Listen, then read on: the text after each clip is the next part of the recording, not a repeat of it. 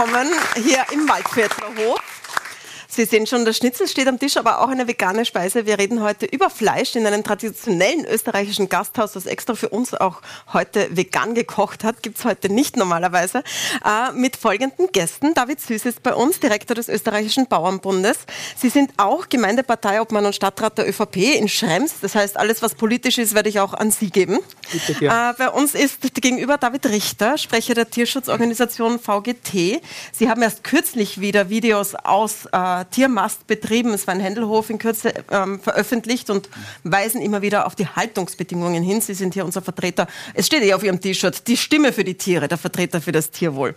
Bei uns ist Max Stiegel, ein äh, Sterne- und Drei-Hauben-Koch, Koch des Jahres 2021 am Gut Purbach.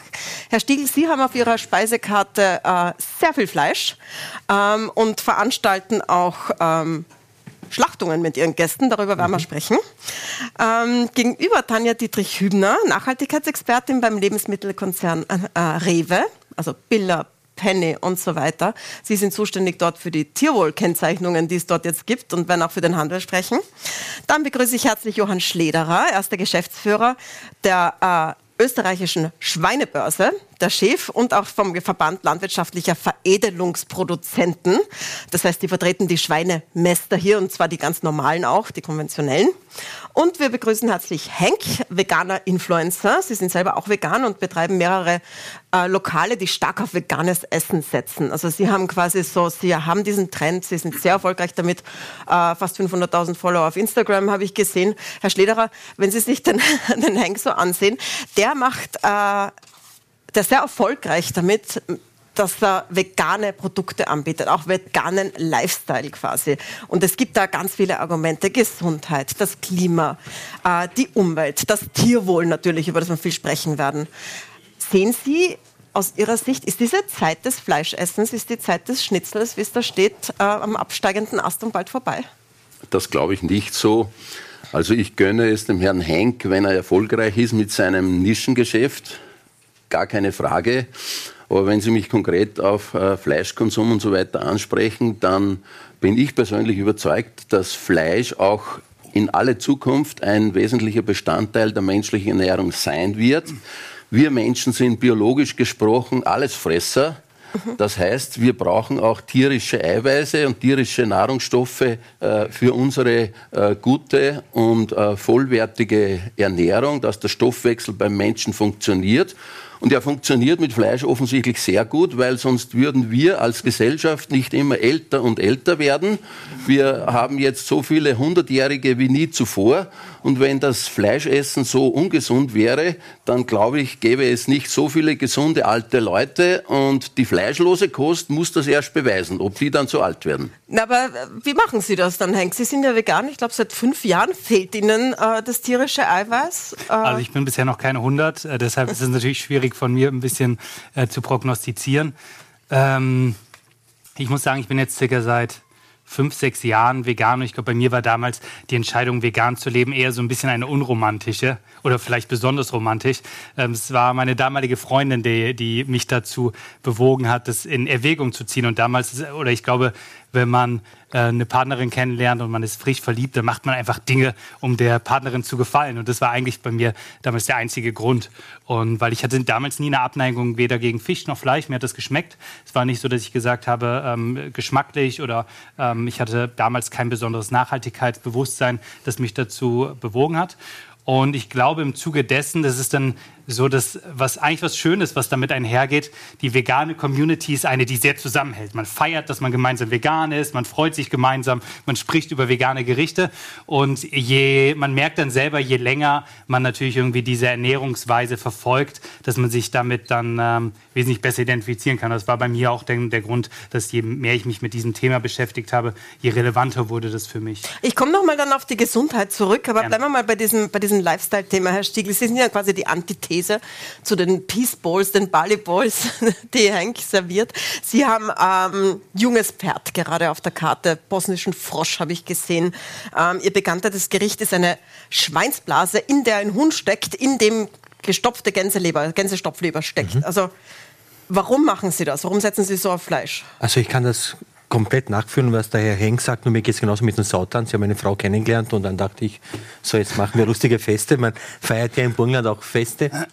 Und warum? Äh, also wenn ich vom Sie Fleisch erklären, rede, was der Sautanz ist. Das ist ja, etwas, das. Äh ich, ich beginne mal vor, äh, ganz vorne. Also wenn ich vom Fleisch rede, rede ich immer von gutem Fleisch. Also ich rede nicht von Industrieware, von irgend, jetzt, sondern von nachhaltigem Fleisch, wo ich weiß, wo es herkommt und wo, äh, wie es gezüchtet wurde oder wo es aufgezogen worden ist und wie es geschlachtet wurde. Also und mir ist auch bewusst, oder es muss uns allen bewusst sein, wenn wir Fleisch essen wollen, dass dafür ein Tier sterben muss. Ganz einfach. Also das ist der Kreislauf der Natur und ich gebe Ihnen vollkommen recht, dass das in unserem Kulturkreis einfach so ist. Dass das Fleisch etwas Besonderes ist, sollte uns bewusster werden, weil ich der Meinung bin, man soll nicht jeden Tag Fleisch essen. Der Durchschnittsösterreicher isst, glaube ich, dreimal am Tag mindestens Fleisch, ist komplett für einen ist komplett sinnlos. Also Allein glaub, 35 Kilo Schweinefleisch. Ja, also nicht diskutierbar. Ja. Wenn 12 Kilo davon bei mir am Hof sind, ist es gut. Ja. Nein, aber wir haben ein Ding. Und wir äh, veranstalten äh, mehrfach im Jahr so Sautänze. Nach einer ganz alten klassischen Tradition, wo man das ganze Jahr über ein Tier gefüttert hat, also in dem Fall ein Schwein jetzt, was unserem Kulturkreis halt entspricht. Und dann hat mit der kühlen Jahreszeit dann einfach das Schwein geschlachtet, wenn es keine Insekten gab, keine äh, Bakterien draußen oder etwas. Dann hat man es geschlachtet und man, das Schwein war die Vorratskammer der Bauern am Hof. Damit sie über die Runden kommen, hat man einfach ein Schwein geschlachtet. Oder ich meine, mhm. ich glaube, ich, ich rede jetzt vielen äh, und dann hat man einfach das Schwein geschlachtet und man hat Schmalz draus gemacht, Speck gemacht, gesurrt, gesalzen, Kübelfleisch und wir machen ein Fest daraus. Die Innereien wurden sofort gegessen. Da gibt es ein richtiges Ritual um das Ganze rundherum. Und dazu ich habe gesehen, es ist immer ausverkauft immer, und immer. Also man schaut sich dort tatsächlich die Schlachtung an. Ich gehe mal jetzt an den Tierschützer weiter, den, äh, die Stimme der Tiere in der Runde. Ähm, beide sagen, so ist es traditionell in Österreich. Ist sowas jetzt nicht ohnehin okay im Vergleich zu der Massentierhaltung zumindest? Naja. Oder gruselt Sie es, wenn Sie sich denken, naja, dass es ein gruselt, Spektakel ist, ein, eine Schlachtung anzusehen? gruselt mich schon sehr. Man sagt ja, die meisten Menschen äh, gehen in den Supermarkt und kaufen ein anonymes Fleisch, können gar nicht dieses Fleisch mit einem Lebewesen assoziieren. Wenn man jetzt ganz bewusst sozusagen festlich ein Tier tötet, ist das schon eine, ja, eine spezielle Situation. Ähm, natürlich leben wir in der Realität, dass, dass die meisten Menschen in Österreich Fleisch essen. Ich habe auch Fleisch gegessen. Ich habe erst vor 30 Jahren damit aufgehört. Und für mich war es auch ganz einige normal. Zeit, schon 30 Jahre. Naja. Aber das widerspricht eigentlich Ihrer These. Ihre These, die ich immer wieder höre, ist ja, wenn Menschen wüssten, dass da Tiere sterben, würden sie es nicht essen. Ja, die Menschen das widerspricht dem. Aber das sind ja Nutztiere. Das sind ja Leute, die extra dafür zahlen. Sie sind ausgebucht das ganze Jahr, habe ich gesehen, ja, für diese die gemeinsamen Schlachtungen. gibt es ja nicht. Also wir sind ja alle recht unterschiedlich. Wir sind unterschiedlich sensibel. Wir haben unterschiedliche Vorstellungen von Gerechtigkeit. Ähm, natürlich gibt es Menschen, die das toll finden und dann vielleicht gerne aus, aus Spaß auch einmal ein, ein, ein, selber ein Tier schlachten wollen. Aber Menschen, die sensibel sind und die, die Tiere auch als Mitlebewesen empfinden, ähm, werden das natürlich nicht machen. Es gibt auch Menschen, die mit anderen Menschen besser umgehen oder mit anderen Menschen schlechter umgehen. Also das ist so, ein kompletter, Entschuldigung, da muss so ich wieder reden. Das ist ein kompletter ja. Schwachsinn. Weil ich ich habe selber zwei Schweine übrigens. Bei mir leben zwei Schweine. Und Aber Sie essen sie nicht? Ich esse sie nicht, nein. Und, ich, also ich, und was ist, wenn Sie tot umfallen? Wir können uns gerne dann? mal treffen, aber Gern. ich werde aufpassen, dass Sie nicht, meinen Schweinen nicht zu nahe kommen. da hätte ich ein bisschen Sorge. nein, weil es gibt, es gibt ja nein, diese nein. Witze, dann komme ich und dann, nein, dann hole ich mir deine Schweine. Und das ist, es sind meine, meine Mitlebewesen. Also ich habe Hunde auch gehabt, aber diese zwei Schweine bedeuten mir sehr viel. Und das sind Lebewesen das sind Persönlichkeiten. Aber es sind Nutztiere. Wir haben auch sind Hühner Sie unsensibel, zu Hause. Herr Stiegel? Nein, würde ich nicht sagen, aber es liegt immer im, im, im, Auge des Betrachters. Aber wir haben auch Tiere zu Hause und äh, Hühner in dem Fall, jetzt, wir hatten Lämmer auch. Und die werden ja das ganze Jahr über artgerecht gehalten. Also ich rede jetzt wirklich von von guten, vom Art, von, von artgerechter Haltung. Also ich habe mit der Industrieware nichts zu tun oder mit der Industriehaltung. Aber die werden das ganze Jahr gefüttert, ordentlich. Ich, wir wissen, was sie essen, weil uns auch bewusst ist, dass wir was Gutes essen wollen. Ich sage immer, wenn ich Vorträge halte, um Bewusstsein zu schaffen, wenn ein Liter Olivenöl 25 oder 30 Euro kostet oder ein Kilo Schmalz, greifen Sie für am Schädel und sagen, um Gottes Willen ist viel Geld. Aber Motoröl fürs Auto darf ruhig was kosten. Und genauso ist bei, bei den Lebewesen oder bei irgendwas, also wenn es was kostet, dann kann man es auch töten. Sozusagen. Nein, nein, nein, ja, das ist eine...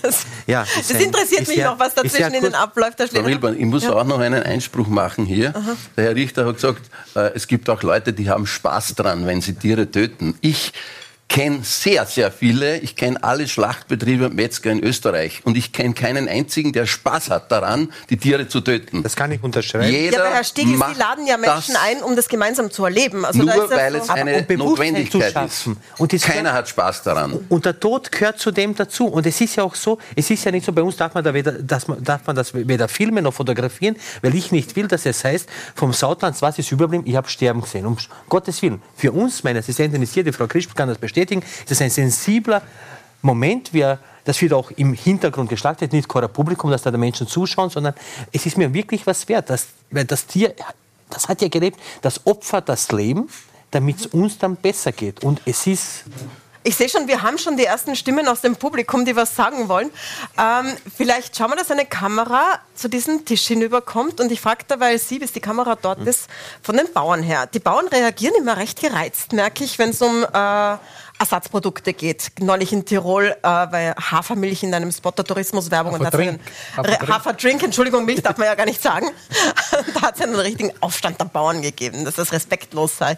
Warum, äh, das sind ja auch landwirtschaftliche Produkte, warum steigen Sie denn nicht auf diesen Zug auf, so wie zum Beispiel Henk oder auch wie die Lebensmittelkonzerne? Also äh, ich persönlich respektiert es, wenn solche Imitate äh, konsumiert werden und jeder soll sozusagen seine Ernährungsweise so gestalten, wie er das gern haben möchte. Klar ist, und Sie haben den Haferdrink angesprochen, äh, da gibt es europäische Regelungen, wie diese Bezeichnungen lauten müssen. Und Milch ist halt Milch. Und Milch ist äh, sie dann, wenn sie von der Kuh kommt, wenn sie von einem Schaf, von einer Ziege kommt. Und das muss man respektieren. Und äh, diese Vorschriften sind auch einzuhalten. Das also, das Einzige da kommt nachher der Ärger der Bauern, wenn man Milch dazu sagt. Ich werde mich dran das halten einen, in dieser Sendung. Das, zum einen ja. und äh, vor allem äh, geht es immer auch darum, äh, was steckt denn dahinter? Was ist in diesem äh, veganen, in diesem äh, vegetarischen Produkt auch drinnen, beziehungsweise von wo kommt es her? Das ist immer ganz wichtig für uns. Es soll aus Österreich kommen. Wenn es ein österreichischer Hafer ist, dann ist das natürlich auch eine gute Sache. Wir haben da eine Stimme aus dem Publikum. Ich glaube, Sie sind von der veganen Gesellschaft, mhm, oder? Genau, richtig, genau. Ich hätte eine Frage an den Herrn Stiegel. Ähm, sind, die, sind, Sie tatsächlich der Meinung, dass Gänsestopfleber ein Produkt ist, wo Tiere artgerecht gehalten werden? Wenn man sich Ihr Ernst? Das ist ja tatsächlich ja. auch in Österreich also, verboten, also, Herr Stiegel. Ja, ja. Sie bieten es aber an, also man darf nicht produzieren in Österreich. Wenn Sie das gut finden, würde ich Sie gerne mal einladen, dass ich Sie in einen engen Käfig einsperre und ja. ihnen einen Schlauch ganz tief in den Darm oder in den Magen steckt. Also artgerecht. Ich, ich weiß, wie Gänse fressen. So fressen es nicht. Aber schau, das ist jetzt einfach eine Show für die dumme Masse, sage ich jetzt mal, wenn man sich ein bisschen damit auseinandersetzt. Die dumme Masse ist, wenn Sie sagen, Gänsestopfleber ist artgerecht. Vielleicht lassen Sie mir ausreden, ich, ich habe Ihnen auch die Möglichkeit gegeben. Äh, wenn man sich da, damit auseinandersetzt, wo wirklich die Gänsestopfleber herkommt, wo das Produkt an und für sich herkommt, wie die Gänse, welche Sorten. Ich rede nicht von der Massenware, so wie ich schon immer gesagt ich rede auch nicht von, Gänse, von Gänseleber oder Gänsestopfleber, es ist ja das Gleiche, die sollen wie eine Ganselleber. Äh, die in irgendwelchen Käfigen ge gezüchtet oder, oder gestopft werden. Ich rede auch nicht von Schweinen, die auf irgendwelchen äh, Tiertransportern durch halb Europa gekarrt werden oder von Hühnern, die durch die Gegend geschleudert werden, sondern ich rede von Gänseleber, so wie es es gibt, die, die einfach normal gestopft wird, die Wildgänse, nicht die Graugänse, sondern die Wildgänse, ganz normal. Ich habe mal eine, eine ganze Dokumentation darüber gemacht, eine Arbeit, man kann das bei mir äh, auf der Seite nachlesen, wo das wirklich herkommt. Und das kommt ja aus der Tra Tradition, weil die Gans hat sich ja vollgefressen, um als Zugvogel den Weg zu schaffen, in beide Richtungen. Und natürlich provoziert man damit, wenn man sagt, okay, Gänsestopfleber ist fürchterlich und das kann man nicht. Aber wenn man weiß, wo, ich rede wirklich, also ich schaue mir solche Betriebe gerne an. Ich habe schon mal in Ungarn so einen Betrieb gesehen, ich habe in Israel mal so einen Betrieb gesehen. Frankreich. Fürchterlich, was da findet. Frankreich. Frank äh, war ich äh, noch nicht in so einem Betrieb, aber ich rede ja nicht von dem. Ich gebe das vielleicht gleich noch mal an Sie weiter vom VGD. Vielen Dank für, die, für den Hinweis auf die Gänsestopfleber auf der Karte von Herrn Spiegel. Ähm, ist das etwas, das man, also ist das was Traditionelles? Die Gänse machen das ohnehin, sich anzufressen für den Flug? Also quasi als Stimme der Tiere müssten Sie dafür sein? Na, ich glaube, also glaub, dass manche Gastronomen einfach auffallen wollen und etwas Besonderes bieten wollen und natürlich auch ein Publikum finden, das, das gerne hat, aber es muss nicht sein und es ist natürlich die Quälerei, die im Endeffekt dahinter steckt. Und wenn, ich finde das sehr schön, wenn, wenn jetzt eben gesagt wurde, dass niemand gerne schlachtet, äh, dass es den Leuten vielleicht leid tut, die schlachten und es muss geschehen, ja, dann kann ich Entwarnung geben, man muss es nämlich nicht machen. Man muss nicht schlachten. Man, also man kann darauf verzichten. Ich verzichte darauf seit 30 Jahren. Und viele, viele andere Menschen und überhaupt die, die, die meisten Menschen auf dieser Erde äh, ernähren sich fleischlos oder nahezu fleischlos. Es ist ein Irrtum, dass man glaubt, wir in Europa, in Mitteleuropa glauben, dass wir eben so viel Fleisch essen müssen. Das ist ja nach dem Zweiten Kommen Weltkrieg wir nochmal zur. Gesundheit zurück, Und die Massentierhaltung ist natürlich seit, nach dem Zweiten Weltkrieg sehr stark gekommen. Das ist nicht notwendig. Ist, das, ist es ungesund, sich vegan zu ernähren aus Ihrer Sicht? Sie haben ja die Erfahrung jetzt. Ich muss gestehen, dass ich generell mit dem Thema Gesundheit sehr zurückhaltend bin. Ich bin, äh, also ich bin der Meinung, dass niemand von uns äh, in dem ganzen Raum wahrscheinlich ähm, die vollkommene Information hat und Transparenz hat, um wirklich beurteilen zu können, welche Ernährungsweise die gesündeste ist. Deshalb halte ich mich auch sehr zurück, ähm, zu sagen, dass die vegane Ernährung die gesündeste ähm, Variante oder Lebensweise ist. Ich bin sogar der Meinung, dass für verschiedene Leute verschiedene ähm, Ernährungsweisen die perfekte Ernährung sein kann. Für mich ist es einfach so, dass ich ähm, in Da den- spricht der friedvolle Veganer aus Ihnen. ja, ich glaube, bei mir ist es einfach. Ich würde mich nicht als dogmatischen Veganer bezeichnen. Ich versuche niemanden vom äh, Veganismus zu überzeugen. Ich versuche Leute damit zu inspirieren. Freue mich, wenn Leute sagen, hey, ich habe jetzt einen veganen Tag pro Woche gemacht, dann ist das, finde ich das super. Wenn ich habe Freunde, die sind Veganer, ich habe Freunde, die essen Fleisch, ich habe Freunde, die essen gemischt. Das ist, ähm, ich glaube, das ist das, wo, wo es hingehen sollte. Ich glaube, dass wenn, wenn Leute sich dazu bewusst entscheiden, die vegane Ernährungsweise für sich zu wählen, dann sollte das ein Weg sein, den man für sich selber gefunden hat. Ich kann jetzt für, für mich sprechen, dass ich mich in den letzten sechs, sieben Jahren sehr gut damit arrangiert habe und sehr fit und agil gefühlt habe. Aber nichtsdestotrotz, ich habe mich auch vorher fit und agil gefühlt und habe vorher Fleisch, Fle Fleisch, und, ähm, Fleisch und Fisch und Milchprodukte gegessen. Aber geht es nicht um eine ausgewogene Ernährung? Ich frage mal die Frau Dietrich-Hümer, Sie sehen das ja im Handel, was gekauft wird. Und mir fällt auf, dass in den Regalen die veganen Produkte schon zunehmen und dass Sie ja auch eine große Initiative zu Tierwohl gestartet haben. Das ist ja mit, mit sehr viel Werbung gekommen. Ähm, ist es etwas, das nachgefragt wird, das stärker kommt oder ist es ein Hype? Also das ist sicher kein Hype. Also einerseits eben dieser ganze Bereich äh, des, der pflanzlichen Produkte, ähm, die zum Teil verarbeitet sind, zum Teil aber auch nicht, die zum Teil aus Österreich kommen, zum Teil aus Europa. Ähm, also hier merken wir deutlich ähm, ein Wachstum, dass ähm, immer mehr, vor allem jüngere Leute, auf diese Produkte umsteigen. Wir haben auch ähm, vor nicht allzu langer Zeit eine Umfrage gemacht und da haben die 18- bis 25-Jährigen ähm, Kundinnen und Kunden gesagt, dass sie eigentlich sehr oft bewusst auf Fleisch verzichten. Ähm, und sehr bewusst für sie eine Kaufentscheidung ist, wenn sie pflanzliche Produkte sehen. Und das ist schon ähm, ein klares, wie soll ich sagen, Signal. Und gleichzeitig merken wir auch. Also das ähm, ist ein Trend, das gekommen, um zu bleiben. Das ist nicht nur... Davon sind wir überzeugt. Und wir haben ja jetzt auch einen eigenen Store, den Pflanzilla, ähm, wo wir nur äh, äh, pflanz pflanzlich basierte Produkte anbieten. Äh, 2500 Produkte. Also es gibt hier wirklich eine steigende Auswahl, was also wirklich beeindruckend und toll und vor allem auch sehr genussvoll ist. Ähm, und das ist eben, und das wollen wir ja auch. Wir wollen ja ähm, Menschen einladen, etwas Neues auszuprobieren. Und das, ähm, deswegen ist es auch so wichtig, dass das einfach Produkte sind, die vielfältig sind, die attraktiv sind, die vor allem eben gut schmecken, weil am Geschmack hängt sich natürlich am Ende des Tages äh, das auf. Und die Wir andere Schiene, wenn ich nur sagen darf, also wir sehen das immer als Ganzes, weil wir haben ja Kundinnen und Kunden, ähm, die aus sehr unterschiedlichen sozusagen Bereichen, unterschiedlichen Werten, mit unterschiedlichen Werten zu uns kommen, mit einer unterschiedlich großen Geldbörse. Und in dem Sinne ist das Angebot eben auch sehr breit. Auf das Tierwohl komme ich noch, aber ich möchte noch dran nehmen, wir haben einen Fleischermeister hier im Publikum. Vielleicht kann man da die Kamera hinschicken. Markus Dormeyer, einer der erfolgreichsten in Österreich, hat sehr viele Preise gewonnen. Ich glaube, den ersten schon als Jugendlichen. Ähm, Sie schlachten selbst, aber Sie haben auch eine vegane Linie aufgebaut und das schon seit fast über zehn Jahren, glaube ich. Ich wollte Sie, äh, weil Sie sich, gleich Sie haben sich gemeldet, aber ich wollte nur noch mal nachfragen, was der Schlederer gesagt hat. Niemand schlachtet gerne, niemand sieht das gerne. Wie ist das bei Ihnen? Es ist ja Beruf, Sie schlachten auch selbst. Ja, also es ist schon ein andächtiger Moment. Du, du, du gehst mit dem Tier mehr oder weniger die letzten Schritte und äh, es wird dann betäubt und äh, äh, entblutet. Also es ist schon ein andächtiger Moment. Wir haben, wir, haben, wir haben keinen Stress, wir sind zwei kleine Betriebe und schlachten und plaudern nebenbei. Ähm, in einem großen Betrieb, wenn, wenn, ich, wenn da 60 Leute rennen und jeder steht eine Minute, zahlt der Betrieb eine Stunde mehr. Da ist das halt was anderes. Wir haben keinen Zeitdruck. Und ähm, Vielleicht gebe ich das nochmal an Sie zurück. Vielleicht wollen Sie direkt mit dem, mit dem Fleischermeister sprechen, weil Sie zuerst so überzeugt waren, so das geht nicht, man muss das nicht machen.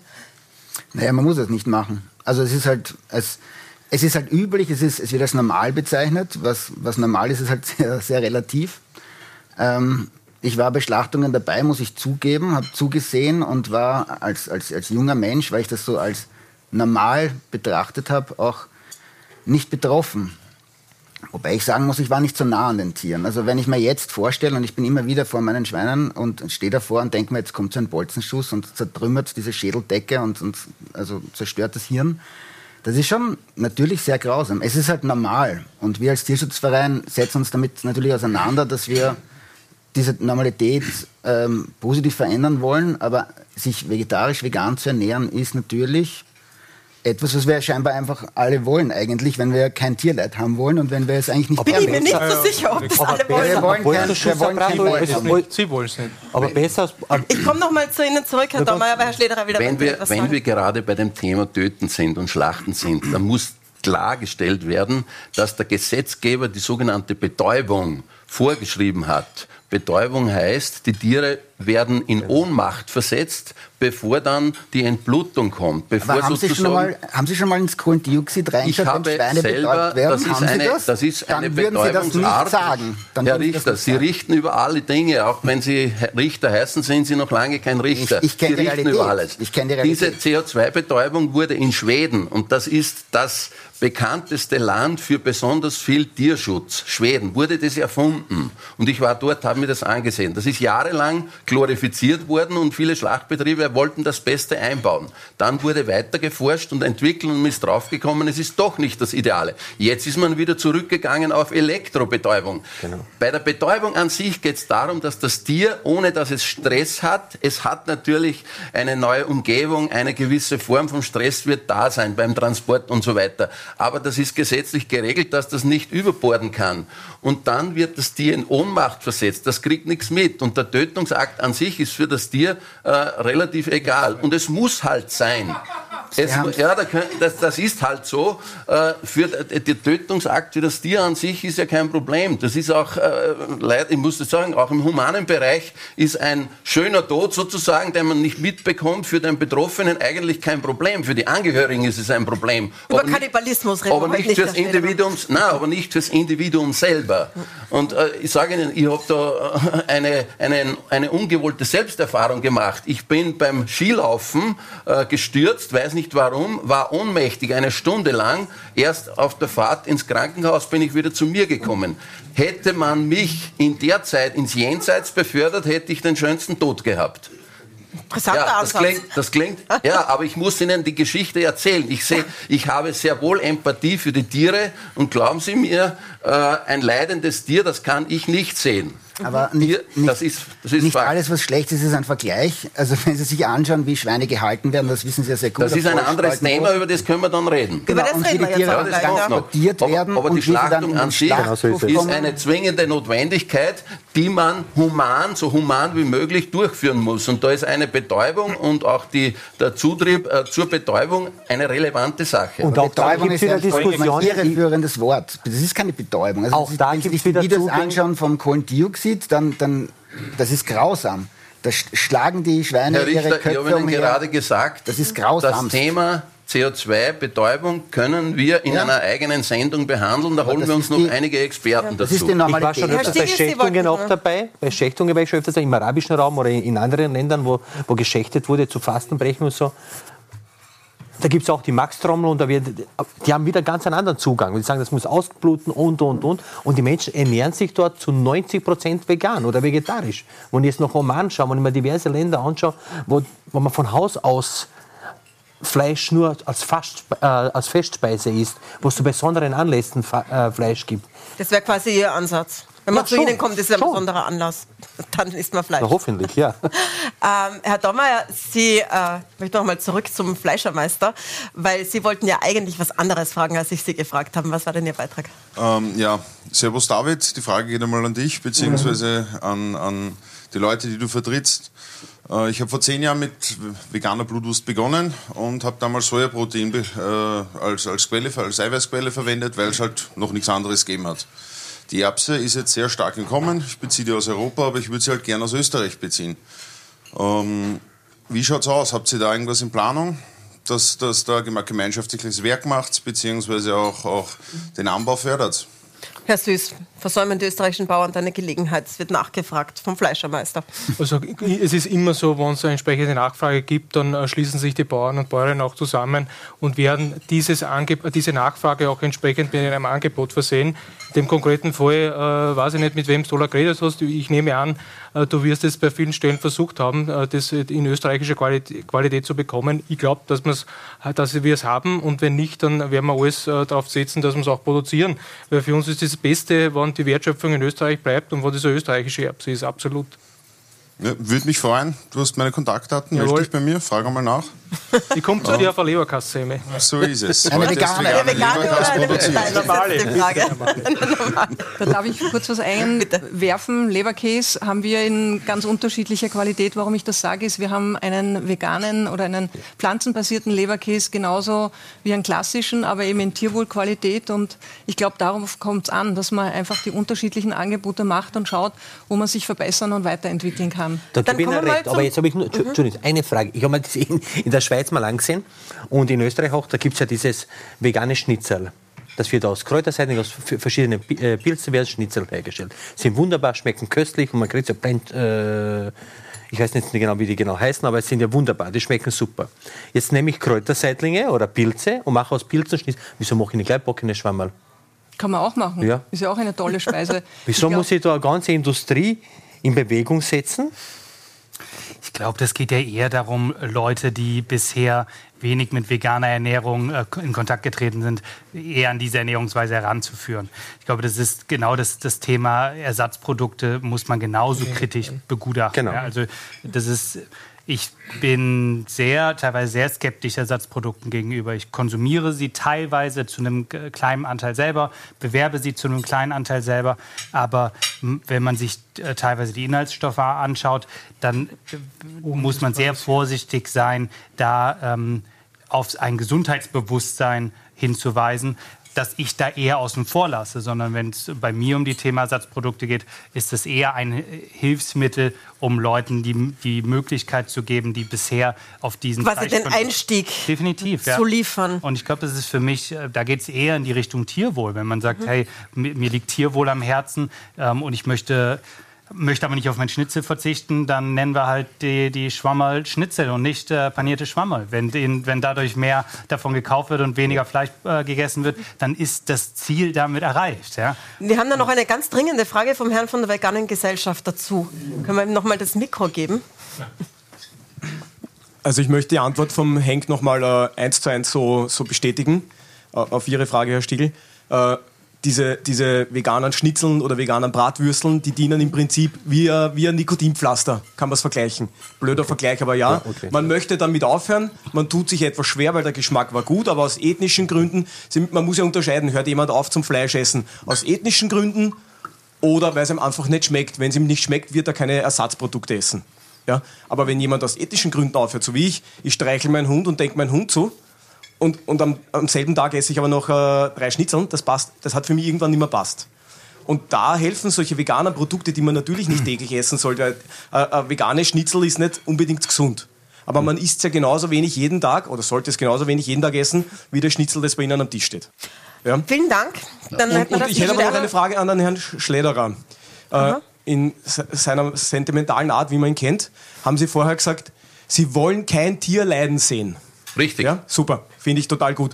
Sind Sie der Meinung, dass in Österreich Schweine auf Vollspaltboden gut leben? Denn wenn sie auf Vollspaltboden nicht gut leben, dann leiden sie. Ja, also Schweine auf Vollspaltboden leiden. Wenn Sie die dort nicht leiden sehen wollen, schaffen Sie bitte im Vollspaltboden ab. Also, äh, wie Sie wissen, äh, gab es erst im Sommer letzten Jahres eine Gesetzesnovelle, wo ein ganz wesentlicher Schritt jetzt gelungen ist zur Abschaffung des sogenannten Vollspalten, äh, der Vollspaltenboxenhaltung. So. Es ist ein Zwischenschritt, äh, dass Tiere in gut geführten Vollspaltenboden nicht leiden, das kann ich bestätigen. Ich kenne solche und solche Haltungsformen von Stroh bis Auslauf, alles. Und die Tiere, entscheidend ist, dass die Tiere eine gewisse Wahlfreiheit haben. Und wenn Vollspaltenböden gut mit Klima, mit Temperatur und so weiter gehalten sind, dann ist das kein Problem. Schweine legen sich freiwillig dort, wo sie sozusagen die Wahlfreiheit haben, auch auf Vollspaltenboden, wenn es das Klima und äh, die Luftqualität und so weiter erlaubt. Also auch hier kann man nicht schwarz-weiß malen, sondern man muss die Praxis kennen. Es ist der Weg beschritten zu einem Auslaufen des herkömmlichen Vollspaltenbodens und wir sind in dieser Sache, muss auch einmal gesagt werden, Vorreiter in Europa. Es gibt nur Finnland und Schweden, zwei Länder. Äh, die Schweiz ist nicht bei der EU. Wir sind Vorreiter und alle unsere Bauern müssen in diesem harten Wettbewerb ja bestehen können und wir wollen, dass sie bestehen. Die Eigenversorgung mit Schweinefleisch in Österreich ist zumindest, würde ich sagen, 90 Prozent der Bevölkerung und der Politik ein hohes Gut. Und da müssen wir den Kompromiss finden, dass die Nutztierhaltung so gut wie möglich tiergerecht ist und dass die Bauern auch sozusagen bauerngerecht ihre Arbeit und Entlohnung betreiben können. Das ist sozusagen ein permanenter Kompromiss oder Konsens, den man finden muss, wenn man von notwendiger Nutztierhaltung spricht, die wohl die Gesellschaft für die Ernährung und die Politik für eine gesunde Volksernährung einfach zwingend braucht. Darüber, glaube ich, brauchen wir also, dem Kreis nicht Aber wir können einfach weniger Fleisch essen. Das, war das geht immer. Wir haben noch nie gesagt, bitte essen Sie mehr. Wir genau sind, so glaube ich, einer Meinung, dass man sagt, man kommt vielleicht mit der halben Menge Fleischkonsum ja. auch aus. Äh, das ist alles denkbar. Also ich empfehle ja nicht, ich lasse jedem Menschen seine persönliche Freiheit, ob er sich so ernähren möchte, wie Henk jetzt ein, ein, ein neues Geschäft inszeniert. Das ist ja alles gut so. Aber ich sage, vegane Ernährung von Kindesbeinen an durchgehend ist definitiv nicht gesund. Sie brauchen In jede Menge. Kulturkreis Sie brauchen, nicht. nein, ist definitiv nicht gesund. Aber es gibt ja jede Menge Völker, die sich vegan ernähren. viele andere Beispiele dafür, dass sie gesund ist. Das ist eine Lüge. Aber, aber das nicht. Aber der Herr immer Ruhe jetzt. Nein, nein, nein, definitiv. Na, du siehst, es ist dann so für ihn, dass so viel siehst, ja, was, ja, und, und die Inder sind eine Veganer. Ja, Sicher nicht. Nein, aber viele Volksgruppen. Viele Volksgruppen. sind Vegetarier. Wir sprechen von, da muss man klar unterscheiden zwischen vegetarischer Ernährung und veganer Ernährung. Herr Steiner, Ihre, Ihre, Leidenschaft in Ehren, aber lassen wir mal antworten hören. Sie, ja. Sie sagen, es ist, gibt. Das ist ein Unterschied. Kann nicht vermischen. Man kann ohne Fleisch leben, sagen Sie, Herr Stiegel.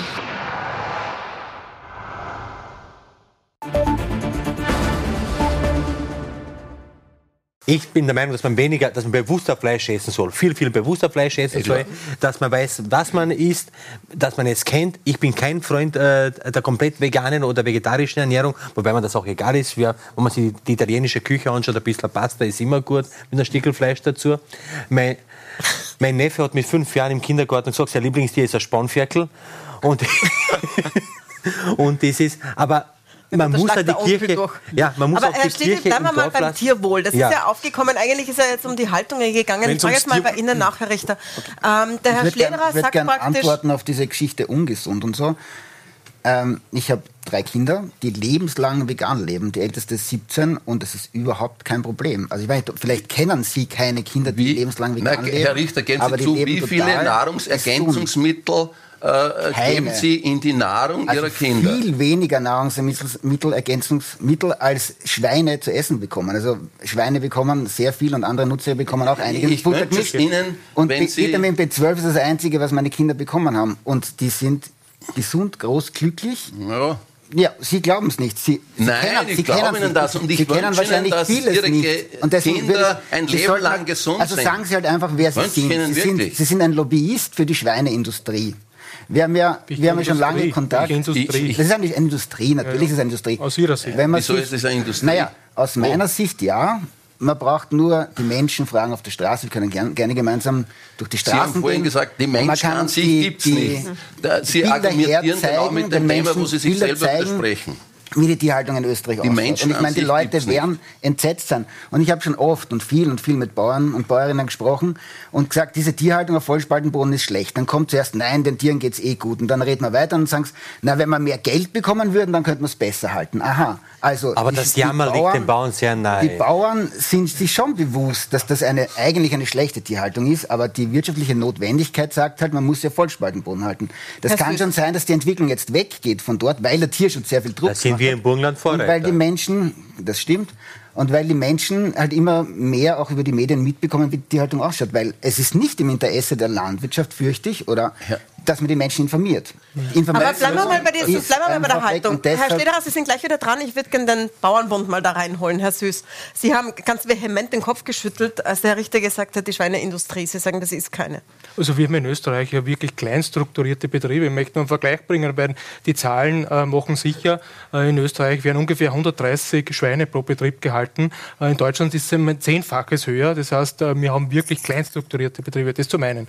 Äh, zum zweiten... Entschuldigung, was hat das nein, einzelne ich, Schwein ausreden. was ich hat das einzelne ausreden, Schwein davon? Ich lasse Sie ausreden, Sie lassen mich ausreden. Ja, das, ist das, Erste. das Zweite ist, halt äh, grundsätzlich geht es den Schweinen gut. Das muss man auch mal sagen. Und jeder Bauer, jede Bäuerin will, dass es seinen Tieren gut geht, weil nur dann äh, können sie auch entsprechend äh, äh, wirtschaftlich äh, am Betrieb sein. Das zum Zweiten.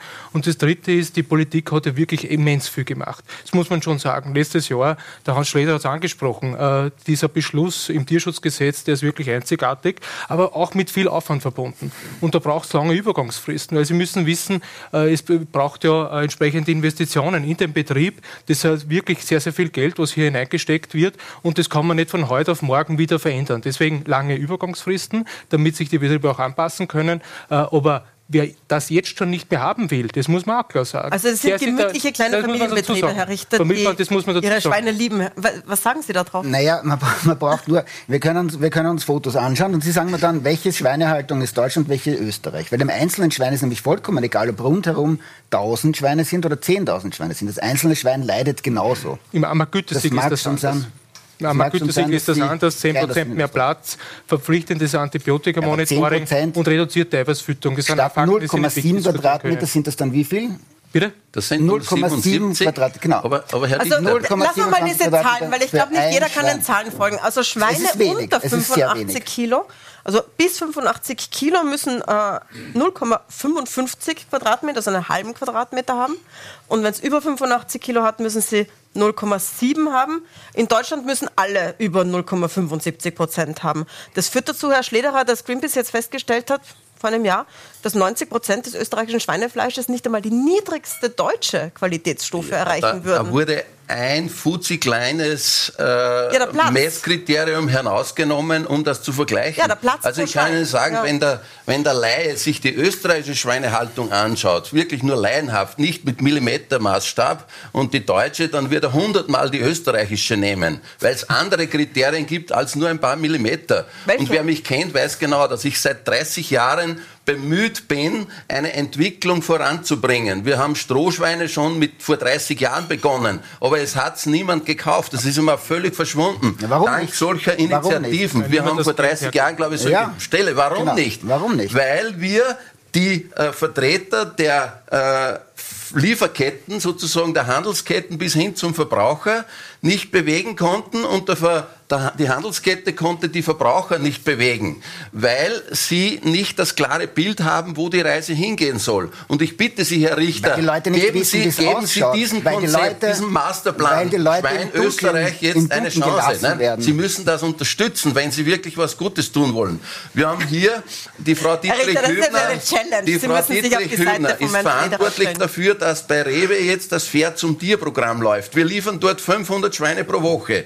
Dankeschön, Frau Dietrich-Hübner, weil sich die Bauern bedanken, die da rein produzieren. 60 Euro kostet so ein Schwein mehr. Und ich habe Sorge, wenn ich in drei Monaten 200 Schweine mehr habe, diese 200 Schweine dann um 60 Euro mehr zu verkaufen. Was sagen Sie jetzt? Helfen Sie mit. Suchen Sie die Verbraucher, die da bereit sind, das zu bezahlen. Ja, Und das wenn wir ganz das einfach. Das ist jetzt ein bisschen zu weit einfach. gegriffen, wahrscheinlich, dass der geht total einfach. VGT Schweinekäufer findet. Nein, aber ich, ich sehe das so.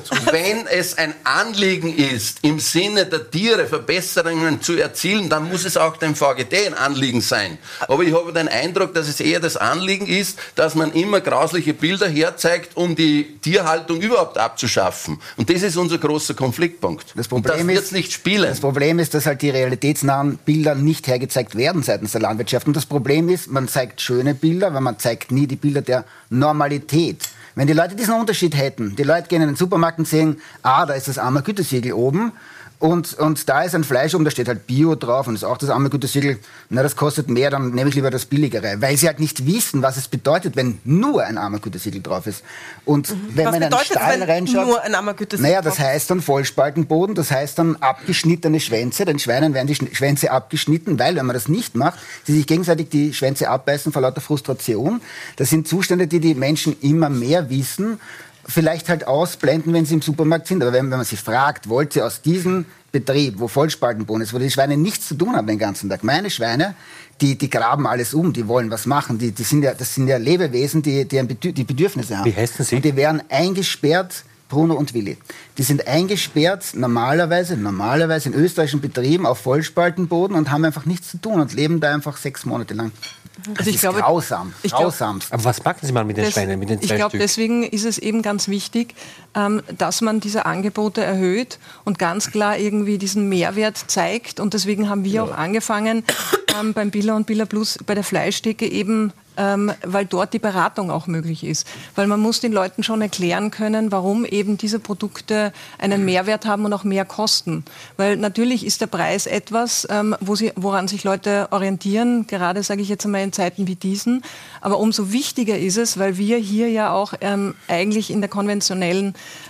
ähm, Landwirtschaft auch etwas verändern wollen, dass eben genau diese Produkte erfolgreich sind. Und deswegen investieren wir da auch viel, weil wir wollen das.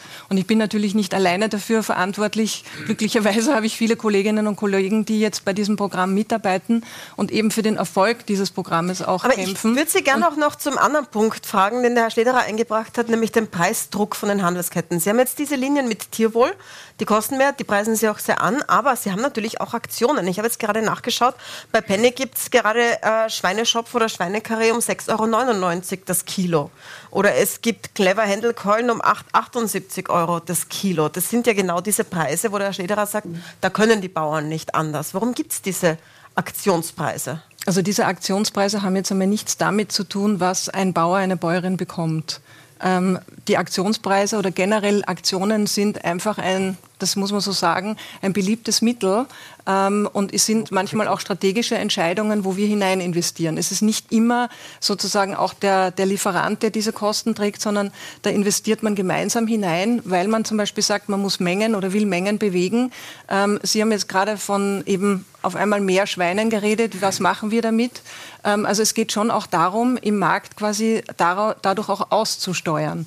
Und ich glaube, das Besondere bei unserem Programm, und ich glaube, das ist auch ein ganz wichtiger Faktor jetzt bei Fair zum Tier, ist, dass wir die ganzen Schweine oder die ganzen Tiere abnehmen und die ganzen Tiere eben vermarkten. Das ist zum Beispiel nicht mehr üblich. Sie haben gesagt, vor 30 Jahren oder überhaupt in den letzten äh, Jahrzehnten hat sich das halt sehr stark so entwickelt, dass man halt vor allem die Gusto-Stückeln genommen hat und die eben angeboten hat. Und auch im Sinne der Nachhaltigkeit ist das ein unglaublicher Schritt nach vorne zu sagen, wir nehmen die ganzen Tiere ab und vermarkten die ganzen Tiere. Ähm, da sind wir auch wieder bei der Gastro. Ähm, das ist, glaube ich, auch sehr wichtig, dass ähm, wir wieder auch dahin zurückkommen, den ähm, Menschen zu vermitteln, wie man auch mit Obst und Gemüse oder auch wie man mit Fleisch umgeht. Weil das wollte ich vorhin die ganze Zeit sagen.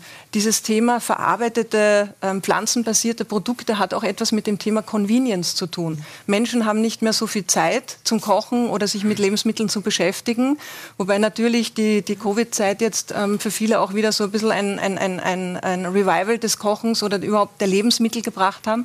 Und ich glaube, das müssen wir ausnützen, indem wir wirklich darauf schauen, ähm, dass wir qualitativ hochwertige Produkte bringen, die sich die Leute noch leisten können, aber wo man einfach auch ganz klare Signale gibt. Und Danke, wir wollen das mit diesem Produktprogramm. Was denken Sie sich bei Fleisch um 6,99? Würden Sie das Fürchterlich, einsetzen? fürchterlich. Wir würden es nicht äh, einsetzen und weil ich gerade äh, so zuhöre, wenn ich nur bedenke, jetzt ein Beispiel, was uns jetzt gerade alle betrifft, hier am Neusiedlersee, in den Auen und überall, wenn man bedenkt, auch wenn es jetzt ein sensibles Thema ist, wie viele Biber bei uns derzeit herumschwimmen und wie viele Biber bei uns derzeit eingeschläfert, äh, erschossen, geschossen werden, die einfach, weil sie auch Schaden anrichten. Und ich weiß, dass sie unter Naturschutz stehen und Artenschutz ist mir schon klar. Aber jetzt muss man Aber Sie sagen jetzt nicht, Sie würden gerne Biber essen, oder? ja, ja, habe ich schon ein paar Mal gegessen, weil das ist auch nicht schlecht. Der, der Biber galt ja bei den, äh, bei, äh, äh, bei den Mönchen als eine Fastenspeise. Und ein Biber wiegt zwischen 45 und 55 Kilo, wird erschossen oder erlegt, wie auch immer, und entsorgt.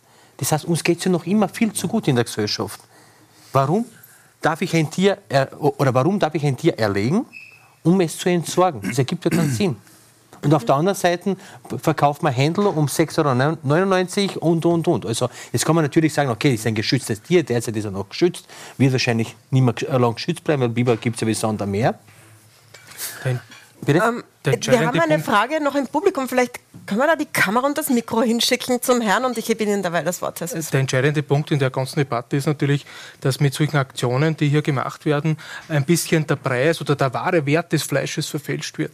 Weil ich war letzte Woche erst einkaufen und habe dann gesehen, war minus, 25 Prozent aufs Frischfleisch und da sind die Leute Schlange gestanden. Das heißt, die kriegen gar nicht mit, die wissen gar nicht, was eigentlich sagen, wirklich dahinter steckt, weil mit den Aktionen äh, sagen, dieser Preis, dieser Wert im wahrsten Sinne des Wortes verfälscht wird. Das muss man sagen. Ist eine vegane Ernährung, wie Sie sie anbieten, ist ja auch nicht ganz billig, oder? Wobei Sie mit Preisen auch runtergegangen sind. Ich finde, das, das Kostenfrage oder sind Sie einfach geschickter im Marketing?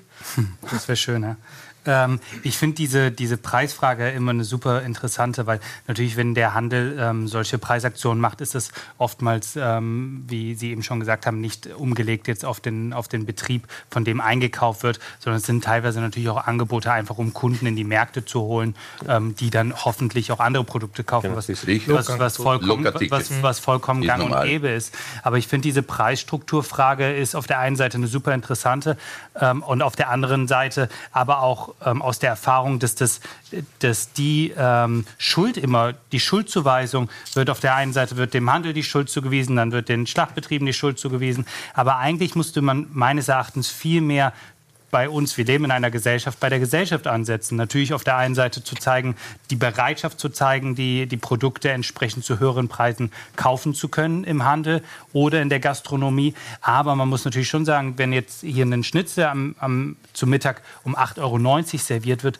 das kann nicht funktionieren. Und das ist ja trotzdem so, und das merken wir natürlich auch in der Gastronomie, wenn dann dort gegenüber die Kritik ähm, angehoben wird, dann ist die Kritik natürlich dieser Preisstruktur gegenüber geschuldet. Aber eigentlich, und das ist egal, ob das im Handel, im, im, im was auch immer für Supermärkten oder ähm, in der Gastronomie ist, müssen wir da eigentlich als Gesellschaft viel mehr die Bereitschaft und die, das Bewusstsein schaffen, höhere Preise gewillt zu zahlen. Und das funktioniert natürlich auch nur mit ähm, de, der, dem Bewusstsein. Mit dem, dem Bewusstsein. Wir haben da zwei Fragen im Publikum. Bitte der Herr zuerst.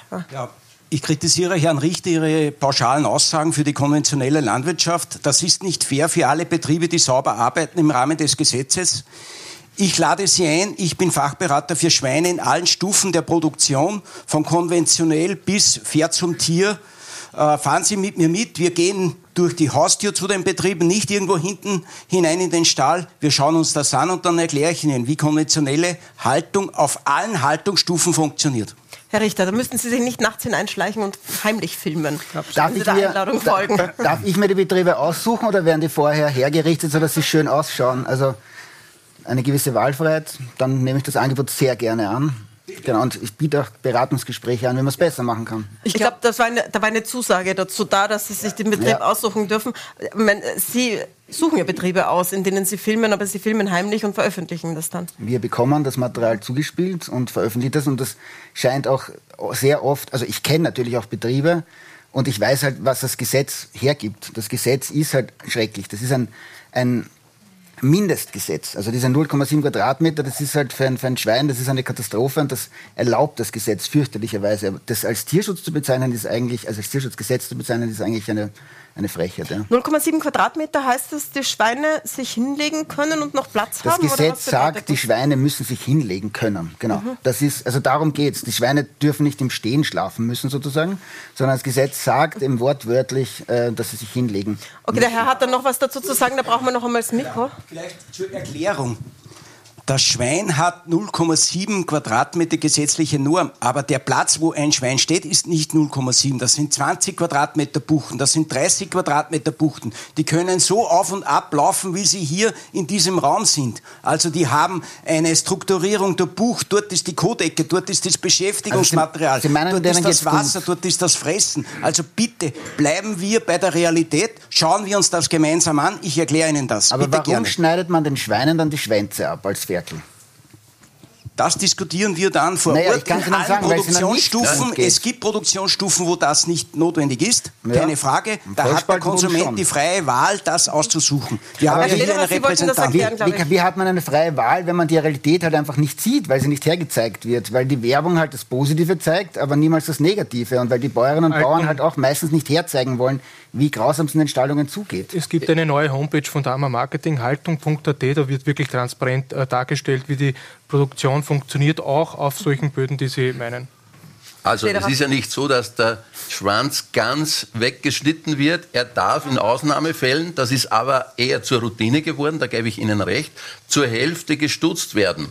Und das hat auch einen Tierschutzaspekt im Hintergrund, obwohl es für den ersten Blick nicht so erscheint. Denn das ist richtig, dass es vorkommt, 2, 3, 4 Prozent, 1, 2, 3, 4, je nachdem, äh, kommt es vor, dass das sogenannte Schwanzbeißen.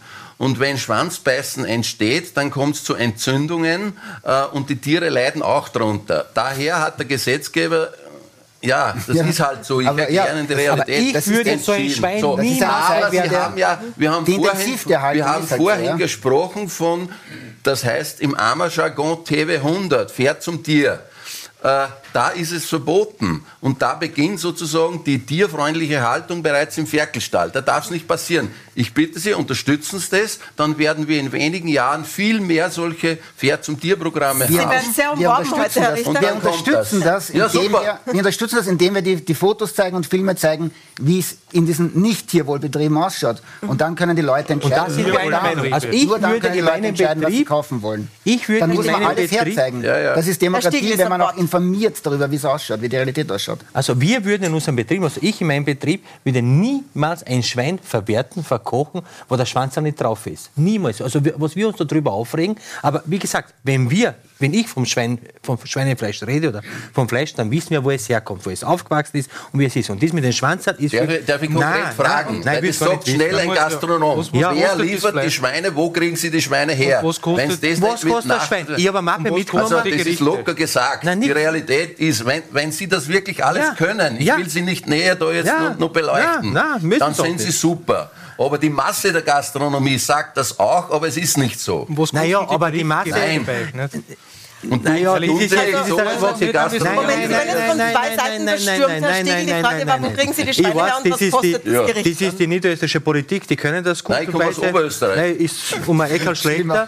aber ich in Niederösterreich habt ihr eh gerade alles bewiesen. Äh, Ding, es ist natürlich, es ist oft. Das Seien ist Sie nicht scheinheilig, bitte. Nein, nein, wir im Burgenland sind alle okay. Also, Genau. da ist die Welt in Ordnung. Aber das ist wirklich ein böser Vorwurf, den Sie da in der Raum stellen. Ich weiß, Sie vertreten Ihre Meinung da und Sie machen das gut und laut. Es ist auch Ihre Generation geht. konkret dann. Ihre Sie können Gener- jetzt sagen. Ihre Generation- Wie heißt der Landwirt? Äh, wer Bitte. schlachtet die Tiere? Bitte. Wo kommt das ich alles Mappen her? da mit, 100 Prozent. mit, mit Rechnungen, mit Schlachthöhungen, mit allem Pipapo. Ich habe das extra mitgenommen, weil ich mir gedacht habe, ich habe extra auf sowas gewartet, weil ich mir gedacht habe, eigentlich möchte, ich, möchte ich mich auf so ein Niveau nicht runterlassen. War ja ausgemacht. Nein, nein, ich habe nichts ausgemacht. Ich wurde nur gestern mehrfach gefragt. Schau, wir zahlen 13 Euro, äh, 11,90 Euro netto für ein Kilo lebendes Schwein. Ja, ich glaube, das ist entscheidend, der, entscheidende Da Punkt bitte, ist der, man soll es gerne anschauen. Das- das ist Und davon lernen, Herr Stiegl, bitte. Herr Stiegl, das ist super, was Sie machen, das muss man sagen. Die Frage ist ja nur die, ihr habt ganz andere Preise, ihr seid High-End-Gastronomie, das Nein, ist der Typ nach sich. aber wie Was oft muss kostet ich denn Fleisch essen? Was kostet ein Menü? Müssen wir schon ehrlich reden miteinander. Ja, freilich, aber es ist ja, Ja, aber es mal, kommen auch wir viele 150 Bauernbünder Euro- zu uns essen. wir Ihr 100 verdient ja nicht schlecht. Wenn wer 150 Euro zahlt für ein Menü, dann ist es eine andere Preiskalkulation. Aber das tun kostet ja bei uns nicht. Und wenn man anschaut, es gibt Gerichte um die 20 Euro. Ja, es gibt auch um so. 16 Euro Gerichte. Vorspeise, Vorspeise. Nein, nein, das ist ein Schwachsinn. Aber Das ich glaube, glaub, ein wichtiges Thema, das Sie jetzt hier aufgebracht haben, ist das Thema Transparenz. Wo kommen die Produkte her? Und ich glaube, das ist wirklich Und wir ein legen immer Wunsch die Rechnungen von, jeden Tag von, hin. von Menschen, von jeder Gast immer Konsumentinnen reinschauen, und wo was Konsumenten herkommt. zu sagen, wo kommt das her? Ähm, Jeden ich möchte Tag. eben, äh, wir wissen einfach auf Österreich, ja, und das das ist, glaube ich, auch ein, ein wichtiger Punkt. Aber wir reden ja Ähm, die jetzt Frau auch, Dietrich Hübner ist gerade am, Weg, ähm, am Alle, Wort. Jeden- Da wir, wir- wir reden ja Also- jetzt auch ähm, über eine, eine Haltungskennzeichnung, wo genau diese Transparenz hergestellt werden soll. Da ist der Lebensmittelhandel eingebunden, da ist die Landwirtschaft dabei, da sind die Verarbeiter dabei und ich glaube, das ist eine ganz, ganz wichtige Initiative. Aber, und hier kommt das große Aber, es wird ja nur ein Teil eben des Fleisches in Österreich oder vor allem auch international beim Lebensmittelhandel angeboten. Es ist ja ganz viel, das direkt in die Gastro geht oder eben dann auch in den Export geht. Und die Frage ist natürlich dann, ob dann nicht genau die Produkte, die im LEH verkauft werden im Lebensmittelhandel, dass die dann quasi natürlich mehr zahlen als die, die dann vermarktet werden woanders. Na, fragen wir den deswegen Wirten. ist es, wir sind ja wichtig, beim, ja, wir sind ja beim deswegen Wirten. ist es wichtig, dass es auch hier irgendwie eine Transparenz ist, wenn man essen geht.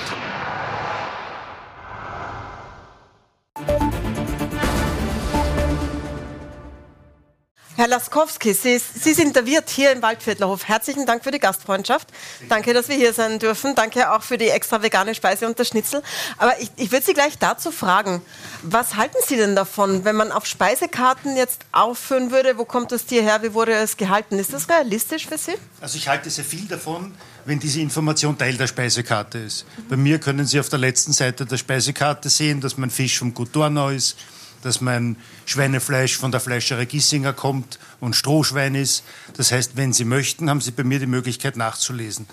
Dass, ich, dass darüber diskutiert wird, dass es Teil der Gerichtsausbezeichnung wird, da bin ich dagegen.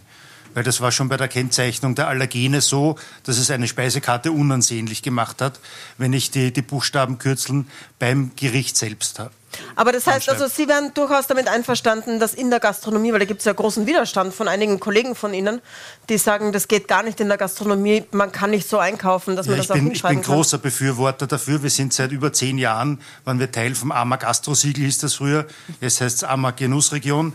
Sind wir Partner mit allen drei Betrieben und sind das auch gerne und werden das auch bleiben und kaufen fast ausschließlich österreichisches Fleisch. Danke sehr. Wir haben hier eine Frage. Vielleicht, wenn die Kamera sich, wenn ihr euch umdreht, die junge Frau hier hat sich schon länger gemeldet hier.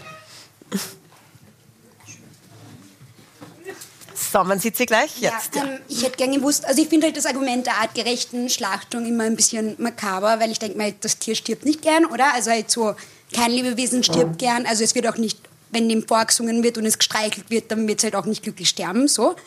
Ähm, und zum anderen, ich bin 17 Jahre vegan. Ähm, aber ich finde es halt ein bisschen schwierig, die Verantwortung den Konsumenten, Konsumentinnen zu übertragen, weil ich mir halt denke, wenn ich Alleinerzieherin bin und halt, ich weiß nicht, 1000 Euro netto im Monat zur Verfügung habe und es ist einfach so viel teurer, Lebens-, also halt äh, Milchersatzprodukte zum Beispiel zu kaufen, dann werde ich halt irgendwie beim Hofer zur Eigenmarke Milch greifen. Und das ist für mich einfach nicht weit genug gedacht, weil ich bin absolut ähm, Verfechterin davon, dass man viele Lebensmittel, viele Produkte, die wir jetzt konsumieren, ersetzen könnte. Aber dafür muss man auch dran denken, wie man das den Leuten zugänglich macht. Und das ist halt etwas, was für mich voll auf der Strecke bleibt. Und ich fände es sehr schön, wenn diese Debatte verschoben werden würde von, ja, die Leute müssen halt mehr zahlen hin zu, wie machen wir das zugänglich für Menschen? Da frage ich den Herrn Süß, weil Sie sind ja sowohl für die Bauern hier als auch für die Politik. Es ist ja auch nicht ganz logisch, dass pflanzliche Produkte so viel teurer sind, weil wir hören ja immer, ein Kilo Fleisch verbraucht ja sehr viel. Soja, Mais, was auch immer das Tier gefressen hat. Warum kann man das nicht günstiger anbieten als äh, tierische Produkte. Dann müssen Sie die Lebensmittelhändlerin fragen, die, es ist immer ein ja, Thema die von Produzenten. Ja, auch die Produzenten, weil es muss jeder was verdienen an der Wertschöpfungskette und das ist, der Preis entsteht durch Angebot und Nachfrage. Das ist einmal das Erste. Zum Zweiten, äh, was die, äh, die Frau gesagt hat, äh, das Entscheidende ist ja immer, äh, dass es den Tieren bis zur Schlachtung gut geht und dann muss sie möglichst äh, tierwohlgerecht ablaufen. Dass das nichts Schönes ist, nichts Schönes ist, das ist klar, das verstehe ich auch, aber es gehört zum Leben dazu, es gehört gehört dazu, wenn man Fleisch essen möchte. Wenn man es nicht will, dann muss man es nicht machen, das ist klar. Äh, ich bin aber überzeugt davon, dass wir für alle Bevölkerungsgruppen ähm, äh, so es äh, entsprechende Produkte geben. Das wird ein konventionelles Schweinefleisch sein, das wird was sein für die High-End-Gastronomie, auch das hat seine Berechtigung. Aber wie gesagt, es soll niemand sozusagen vom Preis her, den er bezahlt, zu irgendwo von einer Produktgruppe mhm. ausgeschlossen sein. Aber, Aber das Entscheidende ist, das möchte ich nur ja. sagen, das Entscheidende ist ja das, wir müssen schon ein bisschen nachdenken, für was wir unser Geld auch ausgeben. Da wird es, verstehe diese, dieses Beispiel der Alleinerziehenden, ja, äh, aber trotzdem äh, haben wir ungefähr, und die Statistik ist da sehr klar, Statistik sagt, dass 10 Prozent des Haushaltsbudgets fürs Essen, für den Lebensmitteleinkauf verwendet wird. Das waren früher mal 40 Prozent, das waren 50 Prozent und es wird ganz wenig nur mehr fürs Essen ausgegeben. Geben. Und dann kann man sich aber auch nicht erwarten, dass das so ein äh, zu Tode gestreicheltes Viech ist. Aber warum ist trotzdem, warum ist das tierische Produkt billiger als das pflanzliche? Das ist ja eigentlich unlogisch. Wenn man Haferrezept selber macht, dann braucht man einen Löffel Haferflocken dafür. Warum ist das so? Also ich glaube, dass das äh, so ein bisschen der Historie geschuldet ist, seit wann es Fleischersatzprodukte wirklich gibt. Also man muss ja sehen, dass ähm, die, diese Historie dieser Produkte noch gar nicht so alt ist und am, anfänglich waren das eher kleine Betriebe, das heißt eher Pionierbetriebe, Startups, die sich getraut haben, diese Ersatzprodukte auf den Markt zu bringen. Und in kleinen Strukturen lässt sich natürlich nicht ähm, so günstig produzieren, wie das in großen Strukturen der Fall ist.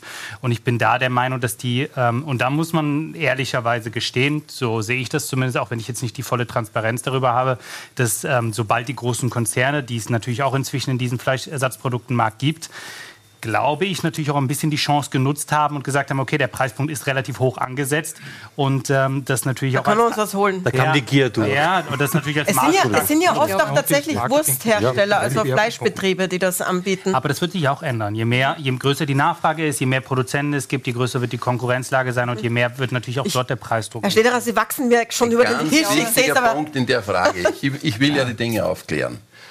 Rinder fressen fast nichts, was da im Zusammenhang mit pflanzlicher Ernährung beim Menschen gemeint ist. Die fressen Gras. Wer hier im Raum frisst Gras? Erstens.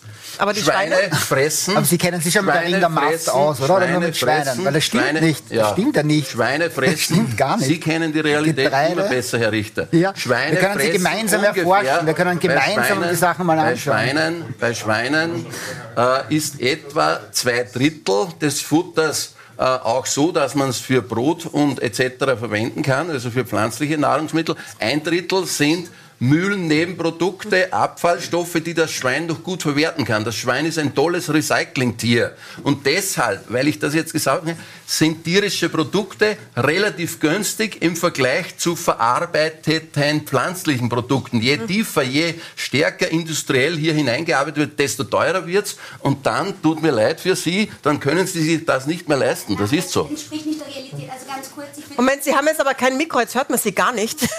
Ja, nein, was ich sagen wollte, das stimmt halt einfach nicht. Zum Beispiel B12 muss supplementiert werden. Ja, es stimmt, dass Tiere früher B12 selbst im Körper hatten.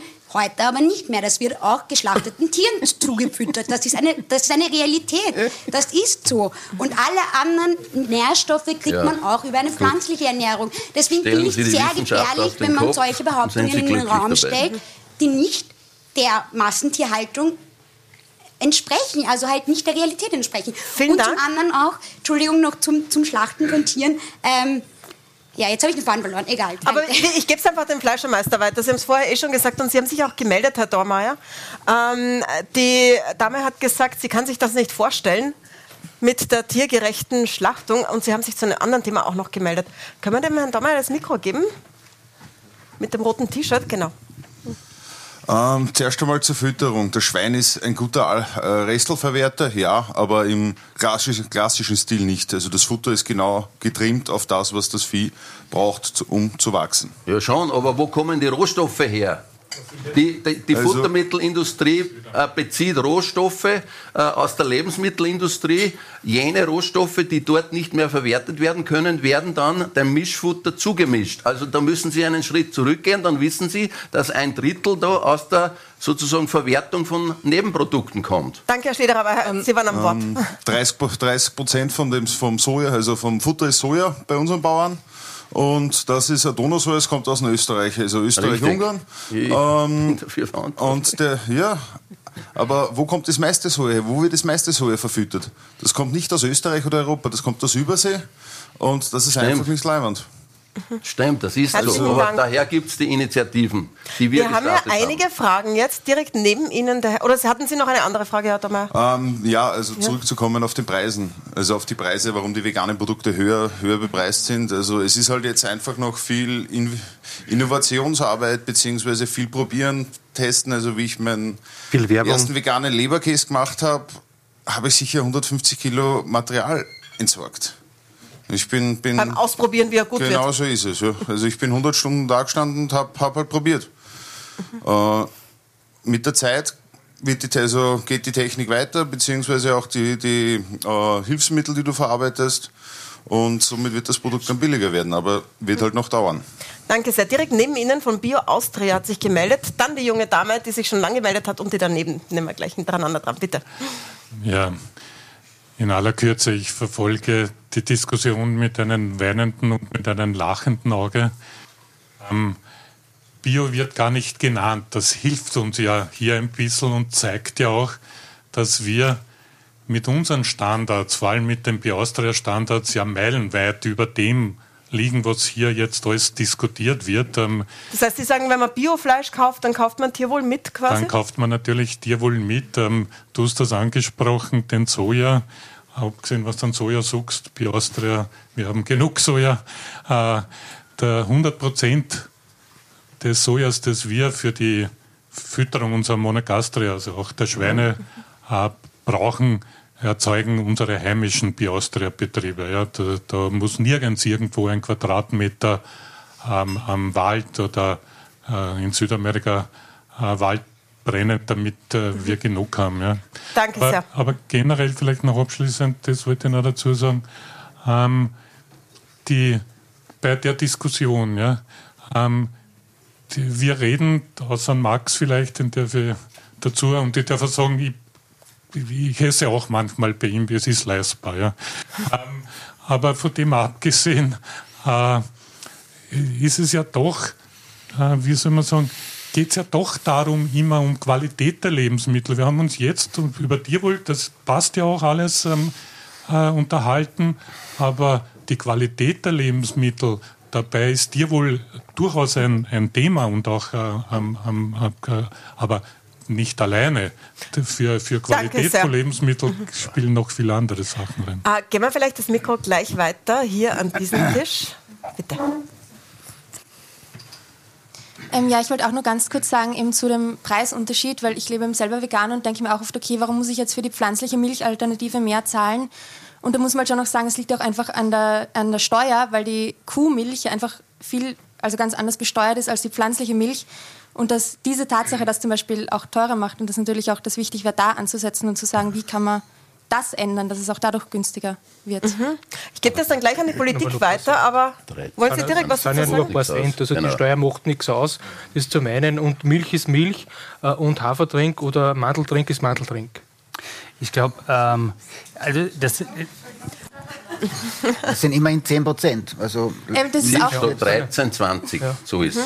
Mhm. Weil Sie das auch immer so betonen, dass es ein Drink ist und keine Milch, das ist auch, dass ich mich halt immer frage, wo ist das Problem dabei, Milch zu sagen oder halt jetzt auch ein Schnitzel zu einem veganen Schnitzel, weil ich meine, wenn ich mich erinnere, wie ich ein Kind war, wie der Veganismus noch nicht so Thema war, da war es auch für niemanden ein Problem, zu einem Sellerieschnitzel Schnitzel zu sagen. Und eine Scheuermilch ist genauso eine Milch. Und darum verstehe ich persönlich einfach nicht, wo, also wieso das so die Gemüter erregt, dass man jetzt zu einer Sojamilch Sojamilch sagt und nicht Sojadrink. Warum, äh, warum reizt Sie das so? Dass na, mir, ich hoffe, das kommt jetzt um, mir reizt nicht. Das das geht Sie darum, auch gleich im, nein, es, erste Mal es gibt, unterbrochen, sondern das ist nicht Milch. Es gibt ein äh, europäisches Gesetz dazu und das ist einzuhalten. Punkt aus. Kurze, klare Antwort. Da haben wir noch eine Frage gehabt, glaube ich. Hatten Sie noch eine?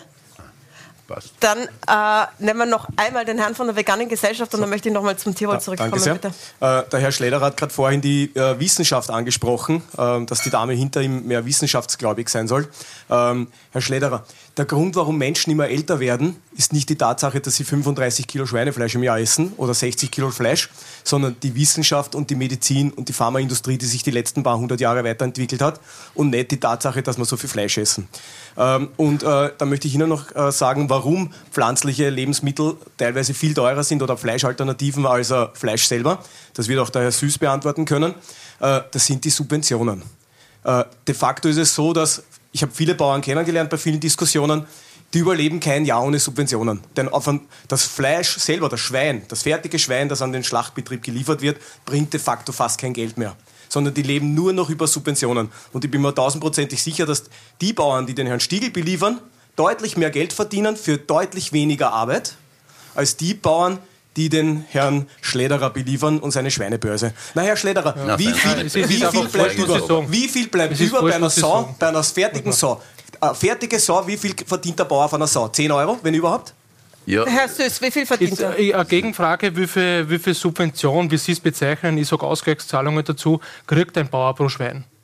Wahrscheinlich auf, auf die, Ja, für das. Schwein gar keine, Sie können aber für nicht die Fläche, die er genau. bewirtschaftet. Für die Fläche, Fläche, die er bewirtschaftet, richtig. genau richtig. Ganz- aber ist das das nicht ein krankes. System, dass ein Bauer, der ein, ein lebendes Tier an einen Schlachtbetrieb liefert, auf das Tier selber nichts verdient? Na, ist das nicht ein krankes System? Ja, Na, ich gibt es ein Grundrecht auf, auf Billigfleisch? Gibt es das? Ich Ich, muss mit meinem Steuergeld, ich lebe vegan, muss mit meinem Steuergeld, das ich bezahle, tierische Lebensmittel mitfinanzieren in, in Form von Subventionen, weil letztendlich gehen meine Steuergelder auch in Subventionen. Ich möchte Sie korrigieren. Sie, Sie fördern, so muss man es bezeichnen, ja nicht nur die tierische, sondern auch die pflanzliche Produktion. Sie haben es richtig gesagt, es geht um die Fläche. Und auf der Fläche können die Bäuerinnen und Bauern selber entscheiden, was sie produzieren. Das können Erbsen sein, das kann eine Sojabohne sein, das können aber auch Futtermittel sein für die Tiere, die man dann am, am, Betrieb zu Hause hat. Also das muss man ga, ganz klar mal unterscheiden, zum einen. Und zum zweiten, äh, diese Förderung, die es gibt, ist erstens eine Subvention, damit die Lebensmittel günstiger sind. Das ist eine. Und das zweite ist, es werden auch Umweltleistungen finanziert. Da, ob man Gasserlicher ist von Bioster, da, da ist auch sehr, sehr viel Geld drinnen. Und man sagt, dieser Mehrwert der Umweltleistungen, die die Landwirtschaft erbringt, wird damit auch äh, entsprechend bezahlt. Und die ganze Landschaftspflege, damit wir in Österreich so schöne äh, Gebiete haben, wo wir aufs Land äh, fahren, werden auch damit bezahlt. Also das muss man wirklich ganz Ich klar glaube, dass die zurückweisen, Mehrheit, der wie Sie das Österreicher, bezeichnen. die Mehrheit der Österreicher dafür wäre, dass deutlich mehr Geld der Subventionen in Bio geht als in konventionelle Landwirtschaft. Das nehme ich jetzt gleich auf. Und, reden wir noch einmal über die Kennzeichnungen. Also wir haben jetzt schon gehört, dass bei Bio Tierwohl drinnen ist sozusagen. Würden Sie das auch so sehen? Also es ist klar so, dass Biobetriebe höhere Tierwohlstandards haben, ja. Mhm. Klar, und es gibt natürlich auch, es gibt auch äh, Markenprogramme, wo man eben gesagt hat, okay, man will weg von diesem fürchterlichen Vollspaltenboden zum Beispiel. Ähm, man muss auf den Preis schauen, man will die, die Normalität verändern hin zu einer besseren Normalität und dass man gesagt hat, okay, man hat jetzt günstigeres Fleisch nicht biologisch produziert, aber die Tierhaltung ist eine bessere.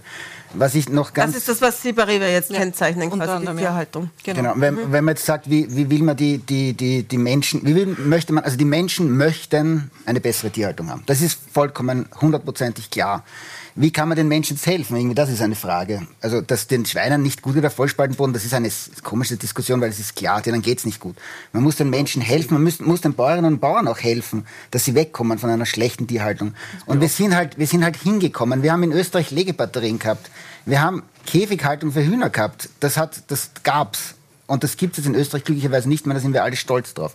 Und genauso müssen wir diese ganze schlechte Tierhaltung wegbekommen. Und das geht halt auch dadurch, dass man die positiven Tierhaltungsbedingungen herzeigt und Werbung macht, aber man muss auch klar sagen, wie schlecht die schlechten sind. Und da ist der Mut einfach nicht da. Da tut sich der Handel auch schwer zu sagen, das ist unser Premium-Produkt und das ist das Normale. Aber wollen Das Sie das so wie bei. Zigarettenpackungen, dass quasi das, äh, das leidende Tier auf der Packung drauf Nein, abgebildet ist? da Oder wie gibt es Sie die verschiedensten? Möglichkeiten. Da gibt Also erstens mal halt eine keine irreführende Werbung machen. Ich frage jetzt da mal gerade nach bei dem, wir haben nämlich jemanden vom Plakate. Armer Gütesiegel da.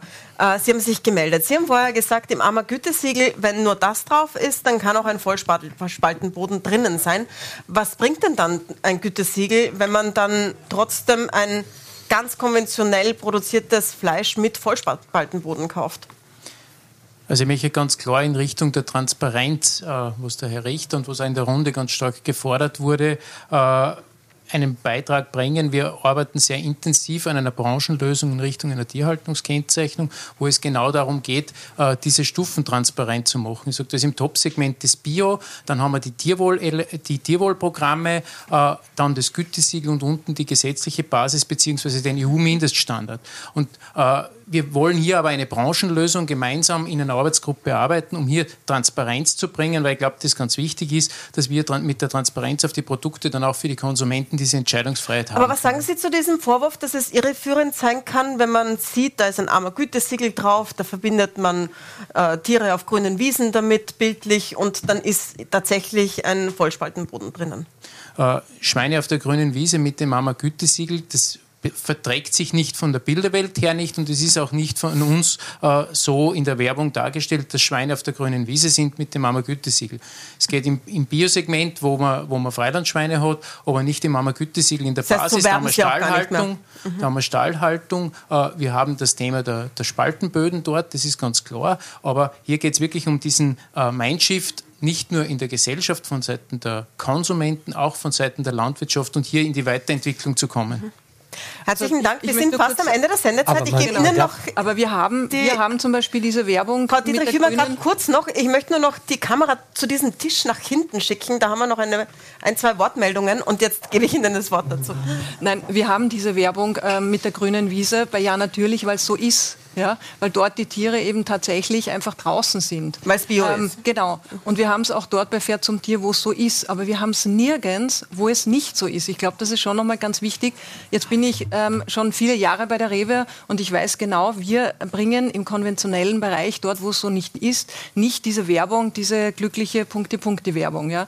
Ähm, und ich glaube, das muss man schon auch mal ähm, ganz klar sagen ähm, dass halt auch äh, die Armer bis zu einem gewissen Grad diese Werbungen halt in der Vergangenheit gemacht haben und damit halt immer assoziiert worden ist, Österreich ist gleich besseres Tierwohl. Ich denke mal, die, die, die Branchenbewegung, die wir jetzt haben, ist sehr gut. Aber die Fragestellung ist natürlich auch, warum muss das jetzt wieder eine Brancheninitiative sein? Warum können wir das nicht viel breiter aufsetzen mit warum kann es nicht die mit Politik der Herkunftskennzeichnung und der Haltungskennzeichnung? Aber ich glaube, wenn man das wäre eine sehr positive Entwicklung, weil dann würde es für alle gelten. Also zum einen, was das Tierwohl betrifft, ich habe es ja schon vorher angesprochen, hat es ja eine große Initiative letztes Jahr gegeben. Das war nicht vom Handel gewollt Aber das genügt oder sagen, ja, nicht angestoßen, weil, sondern weil, weil die das, Politik Da muss ich auch sagen, das, das entspricht nicht den Standards, die wir unter Tierwohl Ja, verstehen. ja, und das- das, ist ein, äh, das ist definitiv nicht so. Und da diskutieren wir auch heute noch, dass es einfach gewisse Situationen oder Haltungsbedingungen gibt, wo wir sagen, sowas darf nicht in den obersten Stufen drinnen sein. Macht Da Ihnen das nicht wir Sorgen, dass der bei Ihnen große Konzern gekauft. Rewe Aber es wird bei Ihnen gekauft. strengere Vorschriften aber Sie wissen, aber dass Sie nicht- wissen, dass der aber ganz große Teil des aber Fleisch- nicht Na, unter dem Thema Tierwohl und nicht- Moment, wissen, und nicht unter Sie dem wissen, Thema dass der ganz große Teil des Fleisches in den niedrigen Haltungsstufen gekauft wird. Das muss man Wir mal klar haben- sagen. wir haben beim Schwein die schönen 25 Bilder, ja, das ist schon klar und das sprechende Schwein, das verstehe ich schon, äh, wenn Sie die Werbung mit der Werbung überspitzen wollen. Aber der ganz große Teil des Fleisches wird in diesem Segment gehabt. Genau, das wollen wir eigentlich verändern, oder? Wir Genau, wollen, dass das mehr wollen wir und mehr verändern. Menschen Und da möchte ich jetzt Wenn noch wir mal was zum Thema Sortiment sagen. Wir haben im Sortiment 25 Prozent schon Tierwohlprodukte beim Schwein und wir haben es bei 50 beim Rind und wir haben 70 bis 75 Prozent beim Huhn, weil das machen wir seit zehn Jahren. Das heißt also, man kann nicht sagen, dass es bei einem Billa oder bei einem Billa Plus jetzt nicht wirklich ein großes Segment schon gibt, wo Tierwohl, das, ähm, wo Tierwohl integriert ist. Das stimmt nicht, das ist keine Nische. Ich sage jetzt mal bei uns nicht. Herr Schlederer und dann Fragen dahinter. Das Thema Haltungskennzeichnung ist anhand dieser fünf Finger schnell erklärt. Konventionell, das ist die unterste gesetzliche Stufe. Dann gibt es drei armer Gütesiegelstufen mit 10%, 60%, 100% mehr Platz und Bio. Was wir brauchen, ist jetzt eine ordentliche Information an die Öffentlichkeit und eine entsprechende Kennzeichnung dieser Ebenen. Weil dann können wir den Leuten, die affin sind für solche Entwicklungen, die auch die Geldbörse dazu haben, klar empfehlen, kauft Bio, kauft TW 100, kauft TW 60. Diese drei Tierwohlebenen, die werden sich dann binnen weniger Jahre stark nach oben entwickeln. Und wenn das ankommt, dann können wir uns in zehn Jahren glücklich schätzen und sagen, wir haben die Genau. Hälfte der heimischen Produktion auf Tierwohlebene. Genau. Das Stiel, muss aber sein. Und die 100 Arme, die allein- Arme ist da aufgefordert, TV100 diese Öffentlichkeitsarbeit äh, wirklich jetzt voranzutreiben. Herr Stiel? Ich bin der Meinung, dass man das Ganze natürlich, bin zu 100 Prozent für Tierwohl, für alles, nur meine größte Gefahr ist, dass dann irgendwann mal Sachen passieren, dass, man, dass die ganzen Bauern irgendwann mal abwandern, dass man nur mehr Fleisch importieren. Mhm. Und vor dem fürchten wir meist. Und ich sehe die Bewegung in anderen Ländern, wo es dann heißt, okay, dann importieren wir Fleisch aus Deutschland, Fleisch aus Holland, wo das ganze tabu ist. Und das ist, aber, Aber Tierwohl ist das oberste Thema, Genau, also aber braucht man nicht deswegen ist die Transparenz, die Herkunft äh, wichtig und das muss einfach ein, ein Kriterium sein, eben nicht Und nur viel im mehr Kontrolle. Es geht viel mehr kontrolliert, kontrolliert, kontrolliert. Genau, und, und in der viel, viel mehr. Ja. Jetzt haben wir noch zwei Fragen aus dem Publikum. Äh, zeigen Sie mir noch mal auf, dann kommt das Mikro zu Ihnen.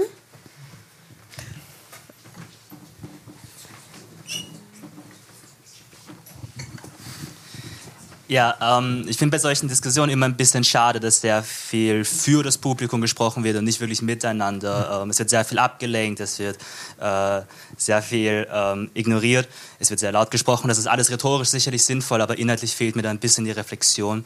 Mich würde vor allem von der Pro- Pro-Fleisch-Fraktion, aber gerne auch von allen anderen interessieren, was ist Ihrer Meinung nach das beste Gegenargument? Was ist Ihrer Meinung nach das beste Argument gegen Fleisch? Und wovon müsste man Sie, zum Beispiel jetzt Herr Schlederer, aber auch die anderen, überzeugen? Wovon müsste man Sie überzeugen, damit Sie bei dieser nächsten Diskussion auf einmal auf der anderen Seite sitzen würden? Was wird Sie überzeugen, um gegen Fleisch zu sprechen, Herr Schlederer? Da gibt's Jobangebot. Da, nein, nein. Also das, ist, also das ist wirklich primitiv und, und dumm eigentlich, wenn man so eine Meldung macht. Nein, ich habe eingangs gesagt, warum bin ich Also überzeugt es von mit einer... Leidenschaft. Ich mache das nicht als Lobbyist für die Landwirtschaft, sondern weil ich überzeugt bin, dass eine gesunde Ernährung die Formel dafür lautet, von allem etwas und von nichts zu viel. Wir sind Monogastrier, wir sind keine Wiederkäuer, wir sind keine von Natur aus gegeben, keine Wiederkäuer. also da- das- Sie- Sie wiederholen die für Argumente für klar. Fleisch, merke ich Für- schon, dass- Ich gehe zurück auf den gewissermaßen Schöpfungsauftrag. Irgendjemand hat das einmal so konstruiert, wie Okay, die Sie Natur gehen sehr weit läuft. zurück, Herr Schlederer. Ja, ich Wir nicht und Sie auch nicht. Wir haben noch eine Frage an diesen Tisch. Herr Schlederer, wenn ich das richtig verstehe, wenn Sie davon überzeugt wären, dass man durchaus auch mit einer veganen Ernährung gesund leben könnte, würden Sie dann von der anderen Seite überzeugt werden? Oder? Ja, ich bin auch äh, ein ziemlich großer Realist und ich kenne die ganze Welt. Und ich muss sagen, ich bin nicht naiv, sondern Realist. Daher treibt mich auch diese Ansicht äh, zu meinen Aussagen. Danke. Äh, da haben wir noch eine Frage an diesen Tisch. Ja, es ist jetzt ziemlich viel über Preise, Preise von Tierkörpern, Schlachtpreise gesprochen worden. Ich würde gern zum Abschluss der Sendung noch mal daran erinnern, dass den allerhöchsten Preis, ähm, wenn wir Fleisch essen, die Tiere bezahlen. Die bezahlen nämlich mit ihrem Leben. Und jedes dieser Tiere ist ein Individuum. Die haben Gefühle, so wie wir. Die empfinden Freude, so wie wir. Die empfinden Schmerz und Leid, so wie wir. Und das ist etwas, was ich jeden Einzelnen bitten würde, zu berücksichtigen. Aber deswegen reden wir von Tierwohl und von Nutztieren. Und vor, allem, und vor allem, äh, wir wollen nicht missionarisch sein. Ich möchte auf den Herrn, der was vorher geredet hat, noch zurückkommen. Bitte überzeugen wir uns nicht gegenseitig von einer anderen Ernährungsweise. Jeder hat doch selber die Entscheidung, wie er sich ernährt und wie er seinen Lebensding gestalten will. Wir wollen uns nicht gegenseitig über, äh, überzeugen. Ich will jetzt da nicht zu Ihnen sagen, na, essen Sie bitte Fleisch, das machen wir nicht. Aber um, umgekehrt. Aber ich glaube, das stimmt na, so nicht, umgekehrt. Süß. Es wollen Sie Menschen sagen. überzeugen, kein Fleisch zu essen. Ja, das, aber das brauchen wir nicht. Das brauchen wir auf dem Tisch nicht und in dem Raum nicht. Respektieren wir uns gegenseitig. Ich sage auch zu niemandem, bitte Fleisch essen und umgekehrt möchte ich es auch, wenn ich Fleisch esse, dass das auch sozusagen akzeptiert wird. Aber ich sage, kommt zum Sautanz. Das, ich glaube, das sind einige im Raum, Herr Stiegel, die Ihnen dann nicht folgen werden Es bei kann der sein, dass wir kommen, aber es kann sein, dass wir sozusagen mit Transparenten kommen. Das mag ja nicht. Ist sein. auch Werbung, Ja, also bitte. Genau. Sehr gern. Wir haben da keine Hemmschwellen. Der Herr Stiegel möchte keine veganen Lokale. Aber Ja, vor dem Lokal ist viel Platz. Vor, genau, stehen wir vor der Tür und dann. Dann sind ja mehrere Anliegen. Einladungen ausgesprochen worden. Eine Frage haben wir noch, die nehmen wir noch schnell dran, bitte. Ja, ich möchte gerne den Herrn Schlederer gleich aufgreifen, dass den Kommentar von allem etwas, aber nicht zu viel. Äh, wir haben ja heute schon mal gehört, es gibt, äh, also jeder Österreicher konsumiert im Schnitt 60 Kilo Fleisch im Jahr. Das sind 1,2 Kilo pro Woche. Die Deutsche und Österreichische Ernährungsgesellschaft empfiehlt maximal zu einer gesunden Ernährung. Und da wird von Biofleisch gesprochen, nicht von Massentierhaltung, 400 bis 600 Gramm. Das ist weniger als die Hälfte. Das heißt, ich glaube, wir brauchen nicht sagen Fleisch pro oder contra, sondern wie viel davon. Aber das ist Herzlichen. Dank. Aber ich ich- glaube, sogar da hat der Herr Schlederer, sogar das hat er gesagt, die Hälfte Fleisch die wäre für Hälfte, ihn ja, genau, genau. Kann- Aber ich denke, äh, um das ging es sozusagen, dass Herzlichen Dank. wir es nicht brauchen. Dann äh, beschließen wir die Sendung. Ich danke Ihnen sehr herzlich für die Diskussion. Danke fürs Dasein, danke auch für die vielen Meldungen im Publikum und für, ja, bei Ihnen danke fürs Dabeisein. Die ganze Sendung gibt es wie immer auf puls24.at und auf Seppen zum Nachschauen. Danke, dass Sie dabei waren.